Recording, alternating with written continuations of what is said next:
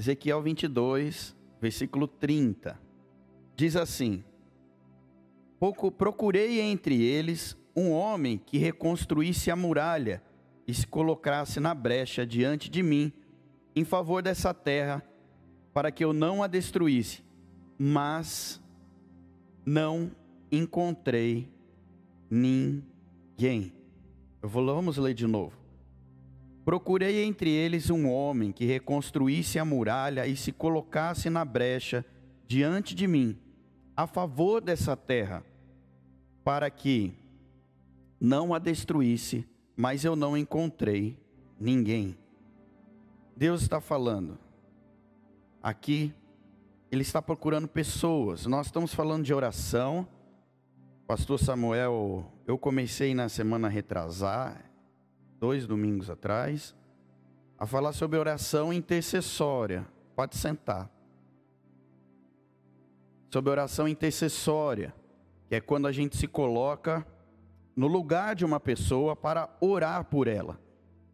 Pastor Samuel trouxe semana passada que a casa de Deus, ela é chamada de casa de casa de a casa de Deus é chamada de casa de oração.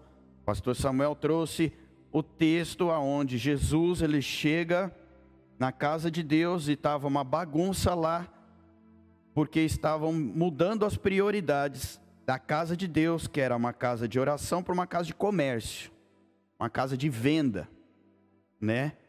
E ali vendiam até os sacrifícios, que o pessoal, então era fácil, né? Você não precisava mais trazer o seu o seu novilho, você podia comprar o novilho ali na porta do templo e sacrificar. Virou um negócio meio bagunçado. Então era isso que Jesus estava dizendo. Não, não é, isso aqui não é assim. Aqui minha casa é uma casa de oração, não é casa de comércio. Bom, nós entendemos isso semana passada. E eu vou continuar a mensagem dizendo que Deus ele está procurando pessoas ele procura a mim e a você, para que possa clamar a Ele, para que possa se colocar numa posição em favor de alguém, em favor da terra, em favor do seu irmão, em favor da sua mãe, do seu pai, da sua esposa, do seu marido, do seu filho, em favor dos perdidos, para que Deus faça algo. Então Ele está procurando pessoas homens e mulheres que se coloquem numa posição para que clamem a Ele de dia e de noite, para que Ele venha com misericórdia, para que Ele venha com amor, para que Ele venha com salvação sobre aquele qual, na qual nós vamos estar orando, estar intercedendo. Em outro texto ele diz, você pode colocar aí, Isabelle, por favor, filha. Põe João 4, 23. É muito famoso. Você pode acompanhar na tela aí. João 4, 23 diz assim: Mas vem a hora, e já chegou, que os verdadeiros adoradores adorarão o Pai em espírito e em verdade. Muito bem até aqui, beleza. Só que olha o que ele fala: porque são esses que o Pai procura.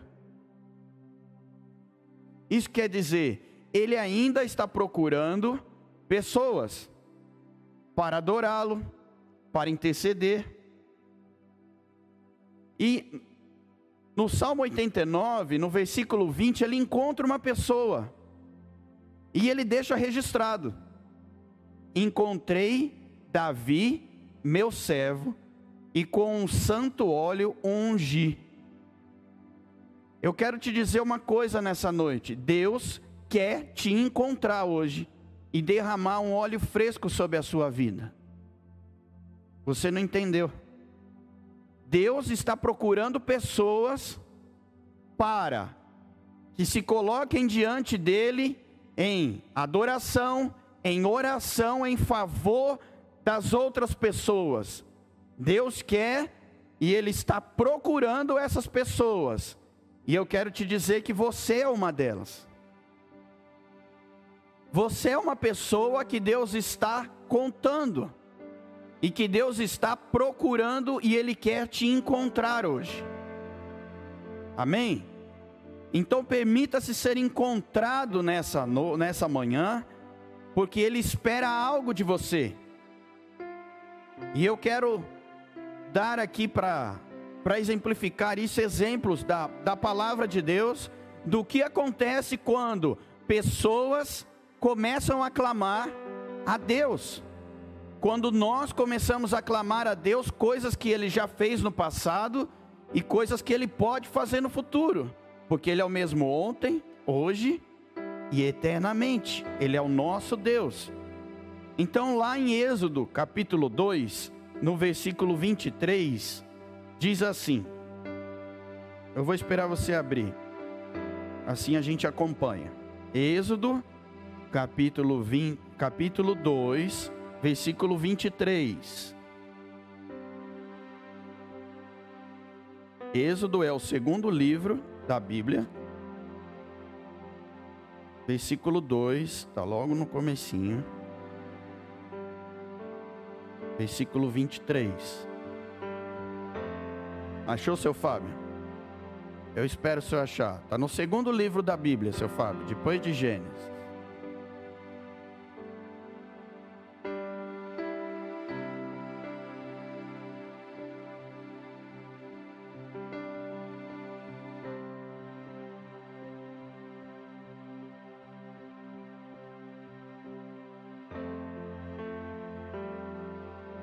Gênesis 2, 23. Diz assim: Decorrido muitos dias, o rei do Egito morreu. Os filhos de Israel gemiam por causa da sua escravidão. E eles clamaram. Presta atenção, eles clamaram. E o seu clamor chegou até Deus. Deus ouviu o gemido deles e lembrou-se da aliança com Abraão com Isaac e Jacó. E Deus viu os filhos de Israel e atentou para a situação deles. O que eles fizeram? O que eles fizeram, irmãos? Clamaram. O que eles fizeram? Oraram a Deus sem cessar. Vamos continuar o texto. Moisés apacentava o rebanho de Jetro, seu sogro, sacerdote de Midian. E levando o rebanho para o lado oeste do deserto, chegou a Horebe, o monte de Deus. Ali o anjo do Senhor lhe apareceu numa chama de fogo, no meio de uma sarça. Moisés olhou, e eis que a sarça estava em chamas, mas não se consumia. Então disse consigo mesmo: Vou até lá para ver essa grande maravilha, porque a sarça não se queima. Então o Senhor viu que ele se aproximou para ver. Deus, no meio da sarça, chamou e disse: Moisés, Moisés. E ele respondeu: Eis-me aqui. E Deus continuou: Não te aproximes, tire a sandália dos seus pés, porque o lugar em que você está é terra santa. E disse mais: Eu sou o Deus do seu pai, Deus de Abraão, Deus de Isaac e Deus de Jacó. Moisés escondeu o rosto, porque teve medo de olhar para Deus. Então o Senhor continuou: Certamente vi a aflição do meu povo, que está no Egito, ouvi o seu, ouvi o seu, por causa dos seus feitores Conheço o sofrimento do meu povo, por isso desci a fim de livrá-lo das mãos do Egito, para fazê-lo sair da terra e levá-lo para uma terra boa e ampla, terra que mana leite e mel, o lugar do cananeu, do eteu, do amorreu, do ferezeu, do eveu e do jebuseu. Pois o clamor dos filhos de Israel chegou até mim e também vejo a opressão que os egípcios estão oprimindo. Agora venha e eu te enviarei a Faraó e tirei para que você tire do Egito o meu povo, os filhos de Israel. Até aqui. Veja, o povo ele estava sofrendo. E aqui, para quem não conhece a história, deixa eu trazer um pouquinho da história aqui, só para você entender. Quando você vê Deus de Abraão, de Isaac e de Jacó, aí Jacó tem 12 filhos, um dos filhos de Jacó é José. No daquela época, José vai parar no Egito, é preso, acontece várias coisas, ele vai parar no Egito. E o faraó tem um sonho, e José interpreta aquele sonho, e aquele sonho, ele significava que viria fome sobre a terra, e que era necessário guardar alimento, porque viria uma grande seca e fome sobre a terra. E José estava ali no Egito e ele interpretou o sonho do Faraó, e o Faraó coloca ele como governador do Egito. E ele coordena todo esse processo de armazenar alimentos para, para que o povo vivesse, conseguisse ter comida durante sete anos que viriam de seca. E durante essa fase, Abraão, Isaac, Jacó, Jacó tem 12 filhos, José está no Egito. Quando chega a seca, o povo, os irmãos de José, eles vão para o Egito e começam a habitar ali, no Egito, porque ali tem alimento. Por isso o povo vai para o Egito. E ali, decorrente disso, o povo começa a crescer ali no Egito e o faraó começa a usar o povo de Deus, que é os descendentes de Abraão, de Isaac e Jacó, que são os hebreus, e começa a usar esses homens e mulheres que estão crescendo muito como mão de obra para trabalhar, para construir o império do Egito. E ali, enquanto eles estão construindo o império do Egito, eles crescem de uma maneira muito, é, muito numerosa, muito grandiosa. E o rei do Egito, ele fala: olha, eles estão crescendo demais eles, estão, eles vão virar maior, maiores do que nós. Então nós precisamos fazer algumas coisas. Nós precisamos. Uma das coisas foi matar os, os primogênitos que começaram a nascer. E aí vem a história de, de Moisés. E vocês conhecem a história de Moisés, que tentaram, colocaram ele lá no, num cesto, no rio. Ele foi parar na, nas mãos da filha do faraó, e o faraó, a filha do faraó cuidou dele, e ele virou um príncipe do Egito, e aí ele foge, depois que ele descobre que o povo dele é o povo, que ele é, do, ele é um hebreu, ele descobre que o faraó massacra o povo dele, ele foge, porque ele mata um egípcio, ele foge e tal, e aí ele chega neste lugar que está aqui, apacentando o rebanho de Jetro, seu sogro. E neste lugar Deus fala com ele. Mas Deus fala com ele lá em Midian. E o povo está no Egito. E aí o que acontece? Um clamor sobe no Egito. Um clamor sobe no Egito de remanescentes. Não eram muitos. Porque muitos já cresceram ali, nasceram e cresceram no Egito. Nem conheciam a história, Rodrigo. Nem conheciam que eles eram filhos de Deus de Abraão, de Isaac e de Jacó. Mas aqueles que conheciam já começaram a não aguentar mais aquela situação de opressão e começaram a clamar ao Deus. Porque se lembraram que lá para Abraão Deus falou: Você vai ser pai de multidões, pai de nações, e eu vou te dar uma terra que mana leite e mel. Então se lembraram da promessa se lembraram daquilo que Deus havia falado para, para os seus antepassados e começaram a clamar: Deus, não é escravidão que o Senhor tem para nós, o Senhor tem algo muito melhor para nós. Nós não queremos mais ser escravos, nos liberta disso. E o povo começa a orar, e o povo começa a clamar. E aí Deus vai lá em Midian, chamar aquele que foi poupado, que não morreu naquele massacre, mas que ele guardou, separado e preparado para este momento. E ele se manifesta para Moisés, e vira para Moisés e fala: Vai lá e vai libertar o meu povo. Mas você vê que o texto começa assim, ó. Desde que a gente leu, depois de muitos dias, o rei do Egito morreu. O rei do Egito queria matar Moisés, por isso que ele foge. Então quem queria matar Moisés não quer mais porque já morreu. Então ele pode voltar. Então tudo tem o tempo de Deus e o preparo de Deus.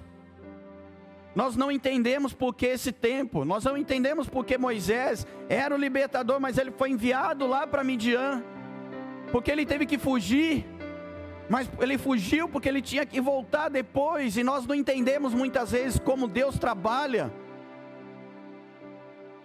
Mas eu quero te dizer que o clamor sobe até Deus e ele faz do jeito que precisa ser feito. O operar é de Deus, o agir é de Deus, no tempo de Deus, mas o nosso clamor ele deve subir até o céu. O meu e o seu clamor deve subir até o céu. E quando o clamor de, sobe até o céu, o que, que a Bíblia diz? Ele vai até Moisés, mas ele vai assim: Moisés, eu ouvi o clamor do meu povo. Por isso eu vim aqui hoje te chamar, Moisés, para que você vá lá e liberte o meu povo que está clamando por mim. Quando o povo de Deus clama, quando eu e você clamamos ao Deus vivo, Ele ouve e Ele vem com a resposta. A Bíblia diz, a Bíblia diz, Isaías 59, versículo 1: Eis que a mão do Senhor não está encolhida, para que não possa te salvar e me salvar e ela diz que o seu ouvido não está surdo, para que não possa nos ouvir. Palavra de Deus. Deus vela para cumprir a sua palavra. Está escrito, é verdade. A mão do Senhor não está encolhida para nos salvar, não, está estendida porque Ele quer nos segurar com a Sua mão poderosa para nos salvar. E o ouvido dele não está tampado, o ouvido dele está muito aberto, porque Ele quer ouvir a minha oração e a sua oração nessa manhã.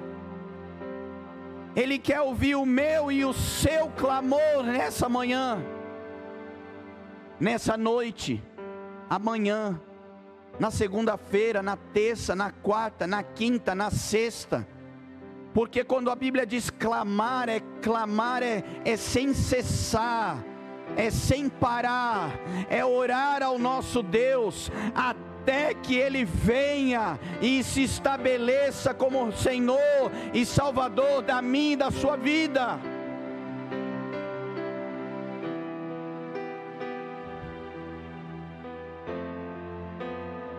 No livro de 1 Samuel, tem uma outra história de um clamor de uma mulher. A Bíblia diz que existia um homem chamado Eucana, e ele tinha duas mulheres, Penina e Ana. Penina tinha filhos, porém Ana era estéril. Este homem, todo ano, ele ia para a casa do Senhor para adorar a Deus. E a gente remeter, provavelmente ele estava indo em uma das festas, que são as festas fixas do Senhor, que nós conhecemos. E em um dos estudos que eu fiz, essa festa era a festa dos tabernáculos. Mas ele estava lá e todo ano ele ia para adorá-lo. Então eu vou para adorar o meu Deus com a minha mulher que tem muitos filhos e com a minha mulher que é estéreo. Eu não me importo com o problema dela, porque eu a amo. E eu vou adorar o meu Deus, que é o meu Senhor e o meu Salvador. Porque se alguém pode fazer a minha mulher estéreo ter filhos, é o meu Senhor. Se alguém pode fazer um milagre na vida da minha esposa, é o meu Senhor. Então eu vou para adorar e eu levo toda a minha família na casa de Deus para adorar a Deus. E quando chega naquele lugar, Ana, a Bíblia relata que Penina provocava demais ela porque ela era estéreo. Então eu imagino, e você pode imaginar, aquela situação. Ei Penina, você não tem filho. Olha quantos filhos Deus me deu, mas você, Deus não dá nada. Deus não dá nada para você, você é seca. E aquela provocação, e Ana ficava angustiada, e Ana ficava triste. A Bíblia relata que ela não comia. A Eucana dava uma porção dupla para ela, mas ela não comia de tanta tristeza. Mas aquela mulher e aquele homem, aquela família estava no local certo, que era um local da casa de Deus. A Bíblia diz que Betel é a casa do pão. A casa do pão é a casa do pão que alimenta. Na casa do pão que alimenta, você come, você se alimenta da palavra de Deus. Então você se alimenta e ela vai até a casa de Deus. E ela dobra o seu joelho e começa a orar até Deus. E começa a clamar a Deus. E ela clama assim: Senhor Deus, olha a aflição da tua serva se o Senhor me der um menino, se o Senhor fazer do meu ventre sair uma criança, eu vou pegar essa criança e vou dar para ti, porque o Senhor é quem vai fazer o milagre, então ela vai ser tua, ela vai crescer na tua casa. Uma mãe, presta atenção, uma mãe que não tem filho, ela diz para Deus: Deus, se o Senhor me der um filho, que é o que eu mais desejo na minha vida, depois que ele mamar, eu vou dar para o Senhor. O que eu mais queria, eu vou dar para o Senhor. E a Bíblia diz que o sacerdote vem e ele acha que ela está embriagada, porque ela está se. De... Eu imagino ela chorando ali, clamando daquele jeito. Ele fala: para de beber. Por que ele fala para de beber? Porque era uma festa. E muita gente bebia vinho. Mas ela fala para ele: Não, eu estou amargurada de alma, eu estou colocando tudo diante de Deus. Todo o meu sofrimento eu estou colocando diante de Deus. E aí ele entende, então ele fala: Então seja feito conforme a tua vontade, ou conforme a sua petição. A Bíblia diz que eles voltam da festa. Eucana coabita com Ana e Ana engravida. Ana tem a luz, dá a luz a Samuel.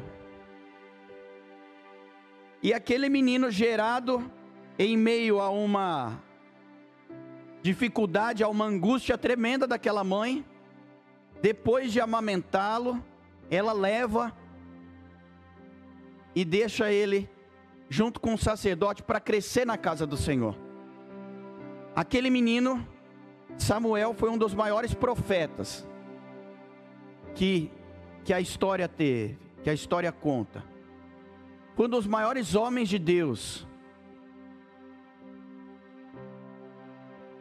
Mas Deus não se esqueceu daquela mulher.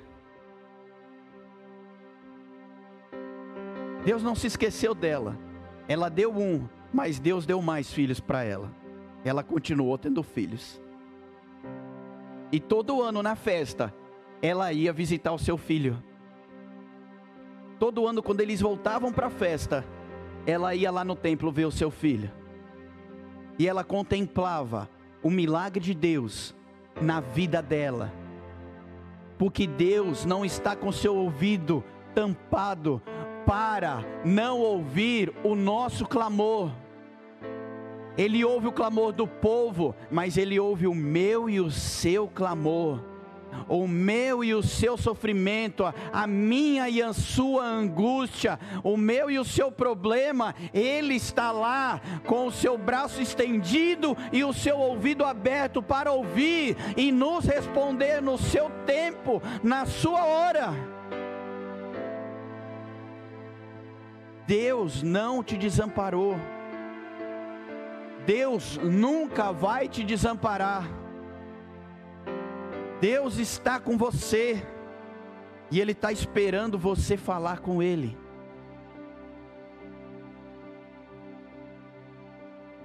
Nós não entendemos muitas vezes as orações que nós fazemos. Às vezes nós estamos orando por coisas que nós não vamos ver.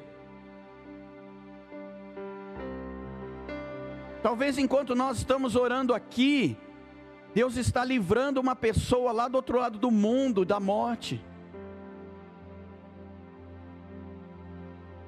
Talvez quando você está orando pelos pedidos que estão na rua, Deus está colocando anjos ao redor deles, impedindo que algum maluco taque fogo neles de madrugada.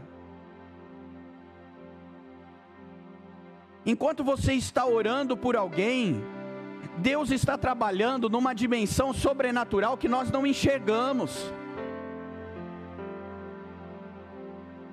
Quando a Bíblia diz que Deus dá ordem aos seus anjos a nosso respeito, para nos guardar, para nos livrar, eu tenho uma certeza tão grande disso que eu, às vezes eu fico imaginando anjos ao meu redor, assim, ó, enquanto eu ando, os anjos ao meu redor.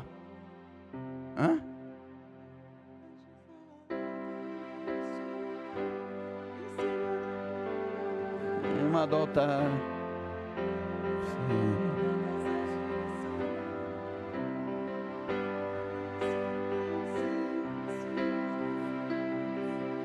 Eu não vou cantar, senão vocês vão ficar bravos comigo.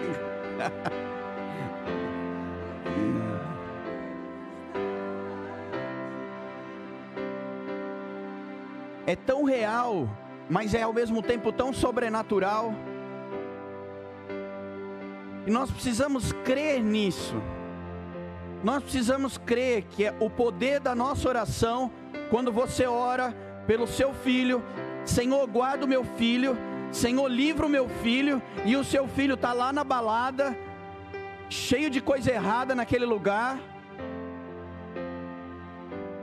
Você tem que crer que Deus está lá colocando um anjo do lado dele, para guardar ele, porque Deus ouve a oração de uma mãe, de um pai, Deus ouve a oração de um filho, Deus ouve a oração e Deus trabalha. Mas, pastor, eu não estou vendo Deus fazer. Você não precisa ver, você precisa crer. Você precisa crer. A fé é a certeza das coisas que não vemos, mas que esperamos e cremos. É aí que você coloca a sua fé. Então, quando você ora, você clama, você espera. Mas nós esperamos como se fosse no drive-thru, não é verdade? tem que ser rápido. E às vezes Deus está colhendo as suas orações aqui e está trabalhando. Então Deus pega a oração do povo. A Bíblia não diz o tempo. Eu não imagino que foi um dia que eles clamaram. Eu imagino que eles clamaram, clamaram, clamaram, clamaram. Deus nos livra, Deus nos livra, Deus nos livra dos egípcios, Deus nos livra dos egípcios, Deus nos livra. Num tempo determinado, Deus foi lá e falou: tá bom. O clamor de vocês subiu até mim. O clamor de vocês sobe até mim. Então eu vou levantar um libertador. Sabe por que todas as nações, a Bíblia diz que todas as nações vão se levantar contra, contra Israel, contra Jerusalém, não é? e virão e at tentarão atacar Jerusalém. Mas o que vai acontecer? O povo vai começar a clamar. O povo de Deus vai começar a clamar. O povo de Deus vai começar a clamar. E o Senhor dos exércitos se manifestará. E ele virá. Quem poderia lutar contra a nação do Egito naquela época? Quem? Que exército poderia se levantar contra aquela nação? Quem poderia destruir aquela nação? Só um Deus todo-poderoso que criou os céus e a terra, que vem a favor de você e de mim para fazer algo nessa terra, que vem a nosso favor, que ouve o meu clamor, que ouve o seu clamor e que vem em resposta a nosso clamor. Quem sai do trono e vem?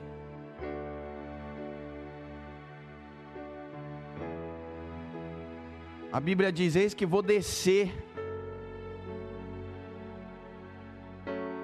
Eu vou descer e vou resolver.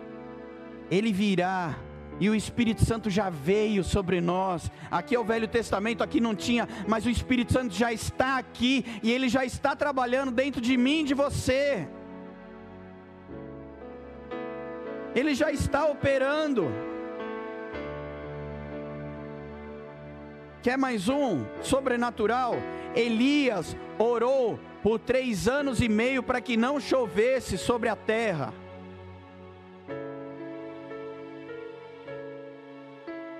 Elias orou, a Bíblia diz que Elias é o homem semelhante a nós, sujeito aos mesmos sentimentos orou com fervor para que não chovesse sobre a terra, e por três anos e seis meses não choveu.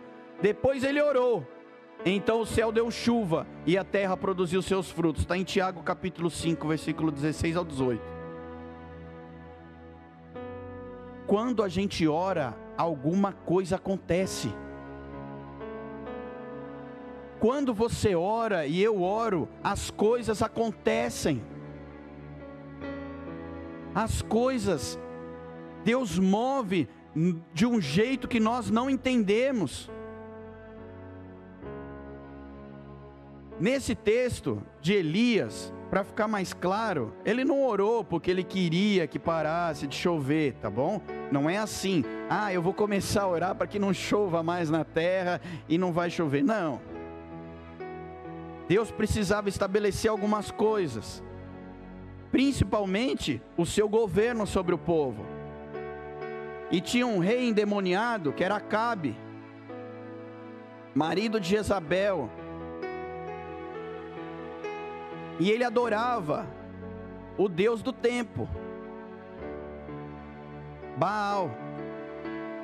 E Deus sempre vem quebrar as coisas para mostrar que o Deus que vocês adoram não manda, quem manda é Ele.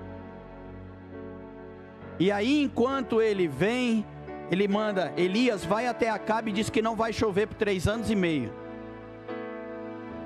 Elias vai até Acabe e diz: Acabe, não vai chover na terra por três anos e meio. Tá bom. Aí Deus pega Elias, vai para o ribeiro e fica lá. E ora. E Elias ora. Três anos e seis meses para que não chova. Por quê? Porque o Deus Baal precisa ser envergonhado. O Deus Baal não é Deus de Israel. Ah, o rei, ele estava distorcendo tudo e adorando a outros deuses por causa da sua esposa. Então Deus precisava restabelecer o controle. E para restabelecer o controle, ele tem que mostrar que ele é Deus. Porque quando ele mostra que ele é Deus, todo mundo vê. E quando todo mundo vê, ninguém duvida. E aí, três anos e seis meses não chove. Aí vem todo mundo para o Carmelo. Vamos orar. O Deus que manda fogo do céu é Deus. Os sacerdotes de Jezabel oram lá. E Baal não responde. Elias ora, cai fogo do céu. Todo mundo fala: Deus é Deus de Israel. Nessa hora, Elias vira para Acabe e fala: Acabe, arruma seu carro porque vai começar a chover. Mas está seca, mas vai começar a chover. O que, que Elias faz? Vai lá, dobra o seu joelho, começa a orar: Senhor, manda chuva. Senhor, manda chuva. E manda o moço dele olhar. Vê se tem alguma nuvem no céu. Não, não tem nada. Então vou continuar orando. Deus manda chuva. Tem? Não, não tem. Ele foi sete vezes. Na última ele falou: Olha, tem um negocinho lá. Eu imagino que ele fez assim, né? Do tamanho da mão de um homem. Uma nuvem do tamanho da mão de um homem. Lá embaixo.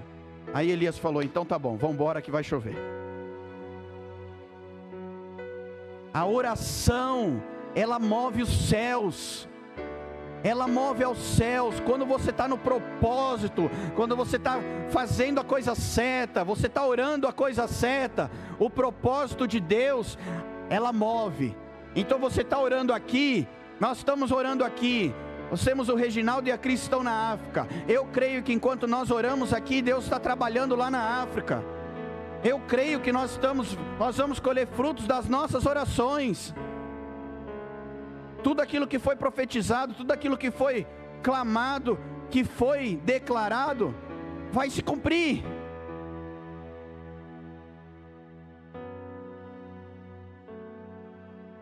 Para terminar, Deus mesmo diz para nós clamarmos. Então, irmãos, nós estamos falando de oração, oração e clamor. Vamos juntar as duas aqui, tá bom? Depois a gente define uma ou outra os dois falam a Deus, amém? Clamar, orar. Deus diz assim, ó: clama a mim e responder-te-ei. Anunciar-te-ei coisas grandes e ocultas que você não sabe. Outro texto, esse é Jeremias 33. Segunda Crônica 7:14, a gente conhece de Có, quando Salomão inaugura a casa do Senhor, e ele ora, e Deus fala, e Deus fala assim: Ouvi a oração e escolhi para mim este lugar, casa do sacrifício. Aí Deus fala assim: Ó, se eu fechar o céu, ele fala: se eu, Deus, fechar o céu,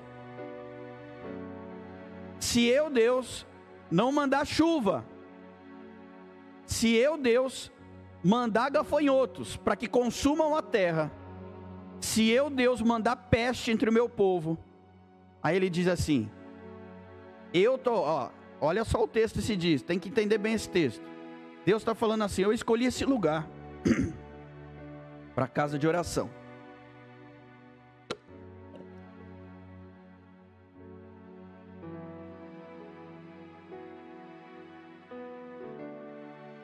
Eu escolhi esse lugar para casa de oração. Se eu, Deus,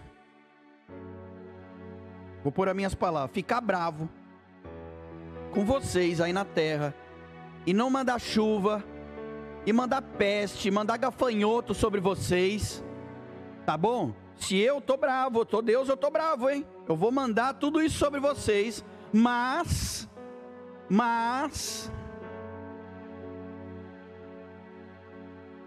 Se o meu povo se humilhar, orar, me buscar e se converter dos seus maus caminhos, eu ouvirei, perdoarei os seus pecados e sararei a sua terra, porque os meus olhos estão abertos e os meus ouvidos estão atentos à oração que se fizer neste lugar. Ele está dizendo: se por causa do pecado de vocês eu trazer transgressões, trazer é, justiça sobre vocês, e vocês se voltarem a mim, e se arrependerem e clamarem a mim, então eu vou me acalmar, e eu vou sarar tudo. O que ele está dizendo? Vocês precisam vir a mim, clamar a mim, falar comigo, para que eu venha em favor de vocês. Aqui é Velho Testamento. Vamos trazer para o novo? Jesus Cristo de Nazaré. Ele já levou sobre si as nossas dores, as nossas enfermidades e os nossos pecados na cruz. Amém? Mas ele continua falando: clama a mim. Clama a mim. Jesus é o nosso maior exemplo de oração toda tarde, virada de tarde, quando ele acabava de fazer milagres, sinais e maravilhas, ele se recolhia, e você vai ler nos textos, nos evangelhos, e Jesus se recolheu a fim de orar. Ou Jesus se retirou para orar. Então ele quer saber, ó, a multidão está aqui, beleza, acabou o culto, eu vou orar. E ele saía para orar ele saía para buscar a face de Deus. Aí em João capítulo 5 vai dizer assim: Jesus, como é que você faz essas coisas? Ele fala: Mas eu só faço a vontade do meu Pai. Aquilo que o meu Pai faz, eu faço. Espera aí.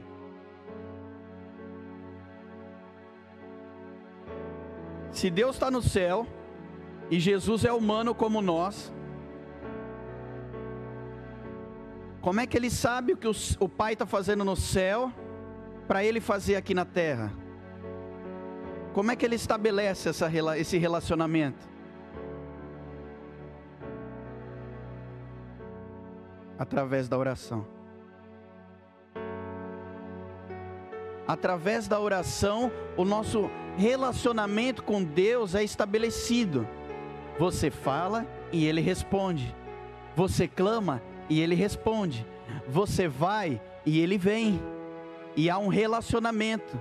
Então, enquanto Cristo está buscando e se relacionando com o Pai, o Pai fala para ele assim: amanhã, pega o barco, vai até Gadar. Lá tem um homem preso há tantos anos. E eu quero que você liberte ele amanhã. Tá bom, pai. Amanhece no outro dia, Jesus, vamos pegar o barco e vamos para lá? Mas Senhor, para lá, é para lá. Vamos para lá, chegando lá, aquele homem aparece. E Jesus liberta ele. E assim eu imagino que foi toda a trajetória. Então, Jesus, você vai na casa, você vai pregar na casa do fulano, e quando estiver pregando, vão abrir o teto e vão descer um paralítico. Cura ele.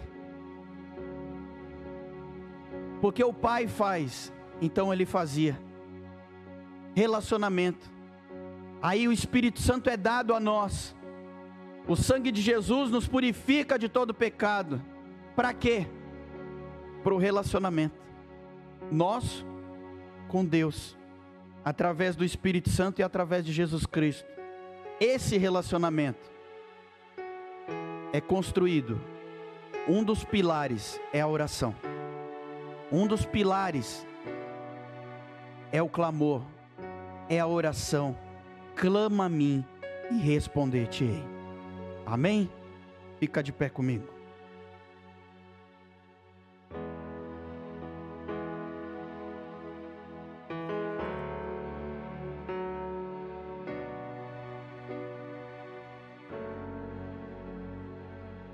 Aleluia. Aleluia.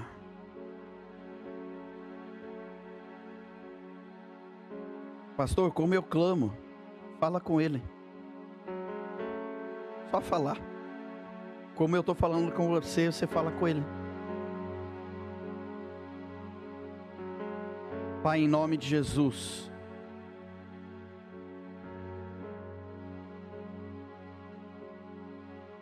Eu quero clamar a Ti, Senhor, nessa manhã, por cada um que está aqui, por cada um que está em casa, Senhor. Que o Senhor nos ajude através do Teu Santo Espírito a termos, Senhor, esse relacionamento contigo através da oração, Senhor.